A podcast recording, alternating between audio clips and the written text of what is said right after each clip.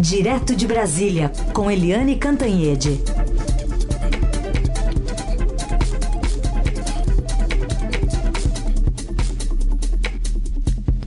Oi, Eliane, bom dia. Bom dia, Raíssa e Carolina, ouvintes. Oi, Eliane, bom dia. Vamos ao saldo desse encontro aí, porque foi no foi o ministro do Tribunal de Contas da União, na verdade, Bruno Dantas, quem recebeu nesse jantar político aí o presidente da Câmara, Rodrigo Maia, e o ministro da Economia, Paulo Guedes, que saíram após brigas ríspidas aí, levantando uma bandeira branca. É, e além dele estava também o presidente do Senado, Davi Alcolumbre, para caracterizar uma bandeira branca, uma trégua, uma paz entre legislativo e executivo. Então, foi produtiva a conversa, foi é, bastante lavaram roupa suja, fizeram reclamações um do outro, etc. Mas o resultado é que o Rodrigo Maia, presidente da Câmara, pediu desculpas ao Guedes, é, saiu de lá falando o mais importante, em acelerar as reformas, em regulamentar para garantir o teto de gastos. E aí ele disse: Olha, eu fui grosseiro, eu fui grosseiro e esse não é o meu temperamento, eu não sou assim. E por que, que ele disse que foi grosseiro? porque depois que o Guedes acusou o Paulo Guedes, quem acusou primeiro foi o Guedes, hein? Vamos deixar isso claro. Mas o Guedes acusou o, o Rodrigo Maia de estar fazendo uma aliança com as esquerdas para impedir o processo de privatizações. Logo ele, o Rodrigo Maia, que é super privatista, né? Então, aí o Maia ficou zangado, bravo e disse que o ministro estava desequilibrado. Esse desequilibrado ficou meio carimbado na testa do Paulo Guedes, que de vez em quando tem ali uns arrepios, né? É, briga com um, briga com outro, fala umas coisas sem pensar, depois se arrepende. Mas, enfim. É... O Paulo Guedes também depois é, pediu desculpas, de certa forma, disse que é, não tinha intenção de ter sido grosseiro, se foi, é, não era intenção, etc. E os dois, então, selaram a paz ali com o Bruno Dantas, do TCU, apadrinhando esse encontro, e o é, Davi Alcolumbre presente também para incluir o Senado, ou seja, Câmara e Senado se recompondo ali, recompondo as relações com o Ministério da Economia. E aí o Davi Alcolumbre, inclusive, encerrou a história dizendo, olha, foi página virada. Agora estamos em harmonia. Resta saber até quando.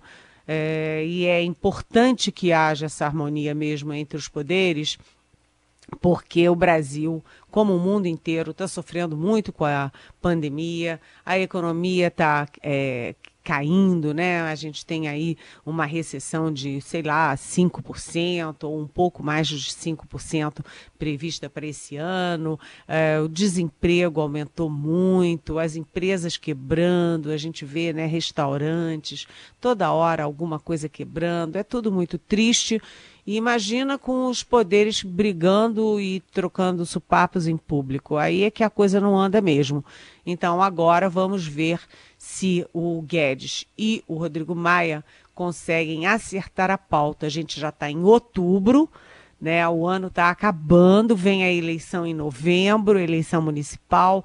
Então é preciso ter pressa, maturidade, racionalidade e parar de xingamento um com o outro, né, gente? Muito bem. Vamos lá, vou fazer a minha parte para você e a Carol dizerem que eu gosto de fofoca por que, que o Maia foi no jantar, mas não foi no café da manhã ontem?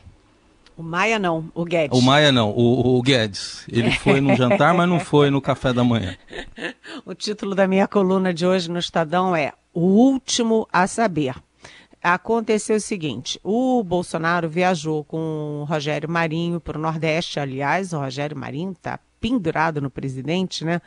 vai para lá, vai para cá, organiza esses, essas festas no, no Nordeste e o Bolsonaro fica muito feliz em campanha. É isso que ele gosta de fazer. Vai para o palanque, abraça as criancinhas, todo mundo grita mito, mito, Messias, Messias.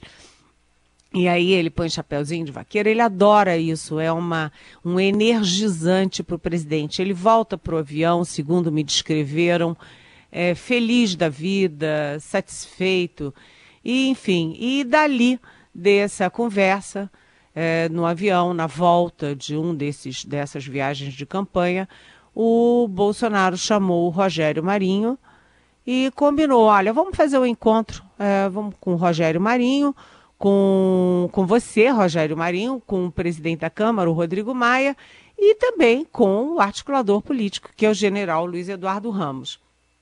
Aí foram todos ontem tomar café, todos lá felizes da vida, e tiraram uma foto do Bolsonaro com o Rodrigo Maia e com o general Ramos.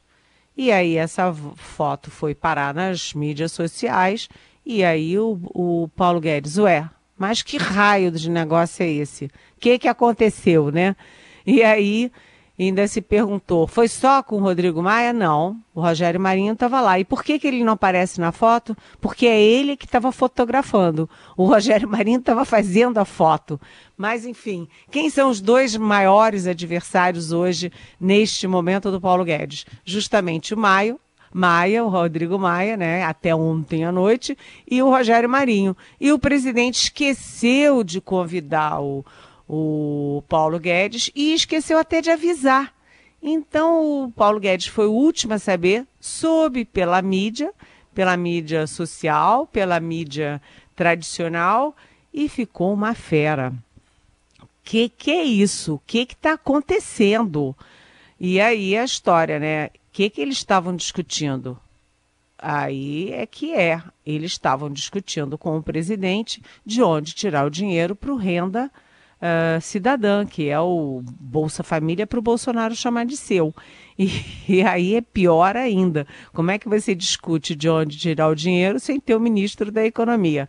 Então, Paulo Guedes chiou, ficou bravo, e aí o Bolsonaro ligou para ele para passar panos quentes e o general Ramos também ligou para ele para passar panos quentes e, enfim, dizendo que não, olha, todo mundo aqui adora você, tudo tá ótimo, tá todo mundo satisfeito, feliz e tal. E é, aquela história, né? A mesma conversa de quando Sérgio Moro estava para cair.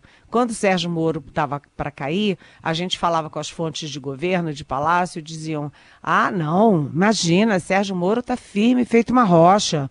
Esse não cai de jeito nenhum. O presidente adora ele, está tudo ótimo, tudo bom. Agora está o mesmo processo. Aí aconteceu isso e todo mundo do governo começou a ligar para a gente para dizer: não, olha, tá tudo muito bom, o presidente gosta muito do Paulo Guedes, está muito satisfeito com o Paulo Guedes. E mais, na versão que eles passaram, é, o presidente aproveitou para dizer para o Rogério Marinho: olha, Rogério Marinho, se manca e para de ficar cutucando o Paulo Guedes. Para de criar encrenca, não está na hora de criar encrenca.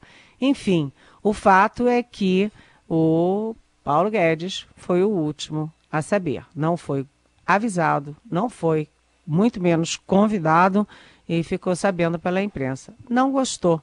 E o presidente fica apagando o incêndio e dizendo que adora o, o Paulo Guedes e se compromete mais uma vez firmemente é, com uh, o teto de gastos. Eu ontem estava num encontro do Estadão, do Estadão Secov, em São Paulo, e as pessoas, é, enfim, perguntavam, né? E o Guedes fica? E o Guedes não fica? Quem que fica no lugar do Guedes?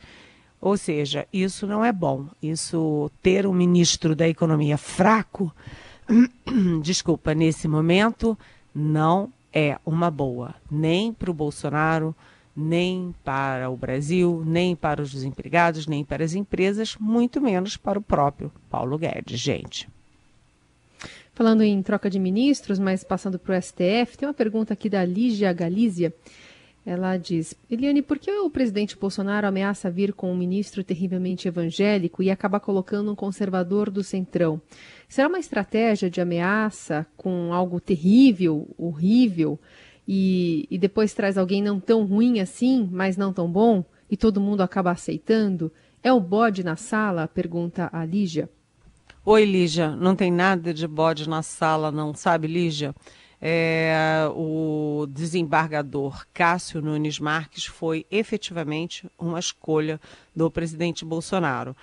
Ele tem apoios dentro do Supremo Tribunal Federal, tem apoios dentro do Congresso Nacional, tem apoios particularmente no Centrão e mais, né? Hoje já tem a notícia é, que já vinha quicando aqui em Brasília e hoje é, mais uma vez se fala, a revista Isto é deu, agora a Globo News está dando também, a Globo, é, de que quem fez a aproximação do desembargador Cássio com a família Bolsonaro foi o famoso, agora famoso, advogado Frederic Wassef. O Cássio estava em campanha para ser ministro do STJ, do Superior Tribunal de Justiça, conversando daqui, dali, dali. E aí o, o ACF foi dar uma forcinha, apresentou o Cássio para o senador Flávio Bolsonaro e o senador Flávio Bolsonaro apresentou o Cássio para o papai Jair Bolsonaro no Palácio. Enfim, é, cada vez vai ficando pior essa história, mas o que é mais interessante ou mais, vamos dizer assim, eletrizante, Lígia, dessa história toda, é que quem está bombardeando o nome do escolhido do presidente é a turma do presidente. Os bolsonaristas de internet, os, sei lá, olavistas, esse, essa gente aí de, de Olavo de Carvalho, não sei o quê, está xingando o presidente, a tal da Sara Giromini, o tal do Alain, não sei o que, que também está sendo investigado pelo Supremo Tribunal Federal. Esses tais blogueiros aí que insuflam as pessoas contra o Supremo, contra as instituições, para dar golpe, eles agora estão se voltando contra o próprio Bolsonaro. O Bolsonaro deve estar tá pensando, ih, criei um monstro para me engolir. Né? Então, a reação contra o Cássio está vindo muito da turma bolsonarista, é, por causa dessa ligação dele com o Supremo, com o, com o Congresso, com o Centrão. Agora eu quero saber qual vai ser a reação também de todo mundo, inclusive do outro lado, ao saber que o OSEF, o famoso advogado OSEF, é que tem um dedo nessa indicação. Aí a coisa fica mais esquisita ainda, né?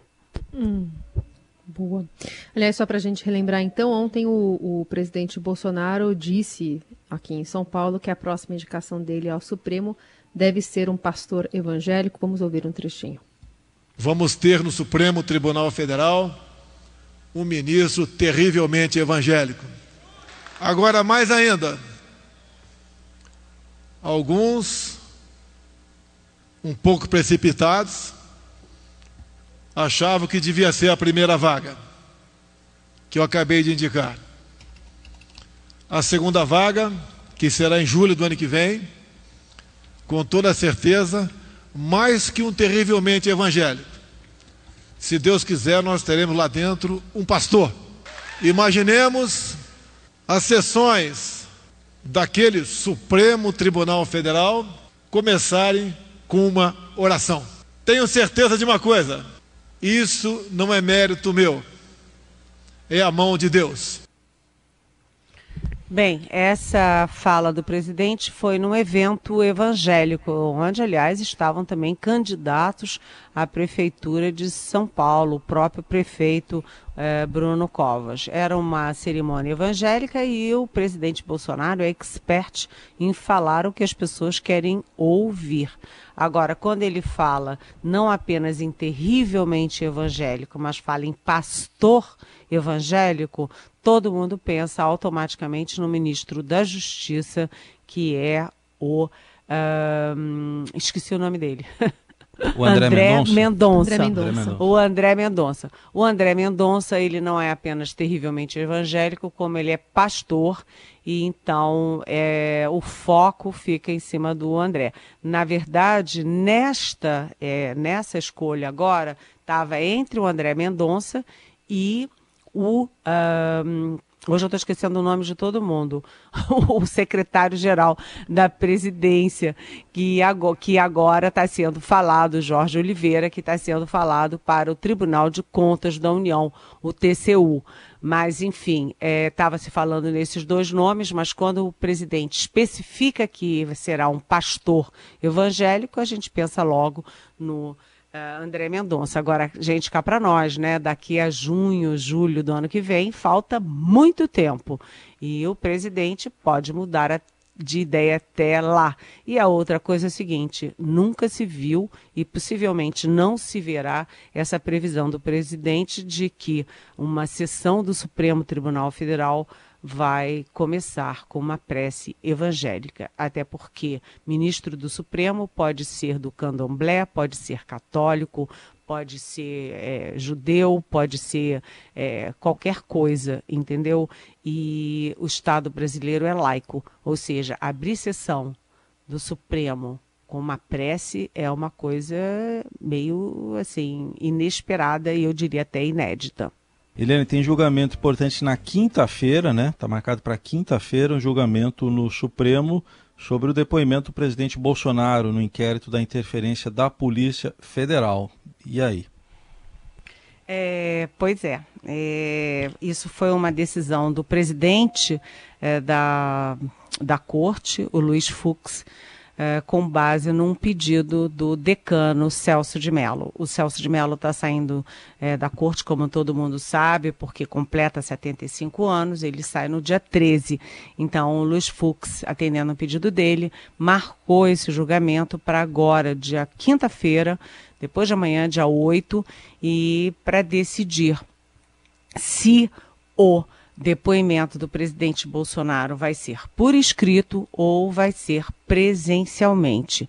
É, a gente lembra que o Marco Aurélio Melo, que será o novo decano, ele defendeu um depoimento do presidente é, por escrito. O Celso de Mello defende um depoimento presencial. Qual é a diferença? Por escrito é muito mais tranquilo. Os advogados escrevem, o presidente dá uma lidinha, muda uma coisa ou outra e pronto, é muito mais tranquilo, um alívio, né? Mas o depoimento presencial é muito tenso. O presidente vai ficar tenso dias antes, vai chegar lá, vai ouvir perguntas, pode ficar nervoso, se atrapalhar e além disso ele não vai ouvir perguntas só dos investigadores, mas também dos advogados do, do, do acusador, que é o, o ex-ministro Sérgio Moro. Então é muito mais confortável para o presidente falar, é, fa fazer por escrito do que falar presencialmente.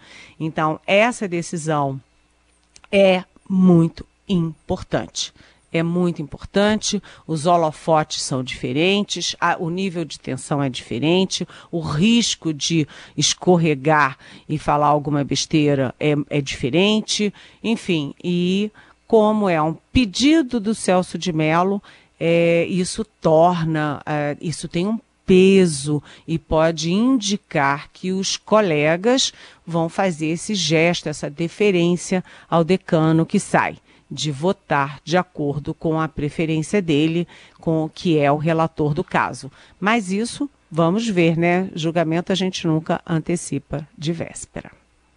Eliane, mais perguntas aqui dos nossos ouvintes. Tem uma sobre pandemia, o Daniel Rue. Ele escreve: é, Eliane, fiquei animado com o anúncio que estaria com a vacina já para iniciar em 15 de dezembro aqui em São Paulo, mas fiquei preocupado ao saber que precisava da autorização da Anvisa. Fiquei esperando uma ação do presidente nesse trâmite. Qual a minha surpresa ao saber que a Anvisa vai autorizar vacinas com menos testes? O que você poderia dizer a respeito disso? Como é que é o nome do nosso ouvinte? Daniel, Daniel. Oi, Daniel. Muito bem-vindo. É, boa pergunta. Todo mundo está preocupado com essa vacina, quer saber quando chegou a vacina, quantas doses e principalmente qual é o cuidado que o Estado brasileiro está tendo de garantir as prioridades. Né? É óbvio que o pessoal da saúde, os médicos, enfermeiros, o pessoal da limpeza dos hospitais, os funcionários burocráticos dos hospitais que estão mais em contato direto com a doença, tem que ter prioridade. Depois, é, o pessoal que tem mais risco de morte com se pega do coronavírus, ou seja, o, chamado grupo de risco, que são os mais idosos, é, o pessoal que tem comorbidade, as pessoas obesas, enfim, a gente queria saber muito bem, é, direitinho, tintim por tintim, qual é a escala de prioridade, o cronograma disso tudo. Agora, é, a Anvisa é que dá a, que dá autorização para primeiros testes, depois para aplicação real da vacina. E a Anvisa, até onde eu saiba, Daniel, vai fazer isso cientificamente, tecnicamente, de acordo com as condições de cada vacina. Eu não posso crer que a Anvisa vá fazer alguma coisa para favorecer o, o presidente em detrimento do governador, ou um governador X em detrimento do governador Y, porque isso seria politizar criminosamente uma decisão de saúde pública. Portanto, Daniel, eu acho melhor todos nós acreditarmos é, na, na, enfim, na seriedade, na credibilidade da Anvisa, que vai fazer tudo dentro dos protocolos internacionais e dentro do que a sociedade brasileira espera de um órgão tão importante, tão estratégico para a saúde de todos nós. Muito bem, Eliane Cantanhede conosco, volta amanhã para continuar respondendo as perguntas dos nossos ouvintes pelo 994811777, né, pelo WhatsApp, ou a hashtag Pergunte para Eliane nas redes sociais. Obrigada, Eliane, até amanhã. Até amanhã, beijão.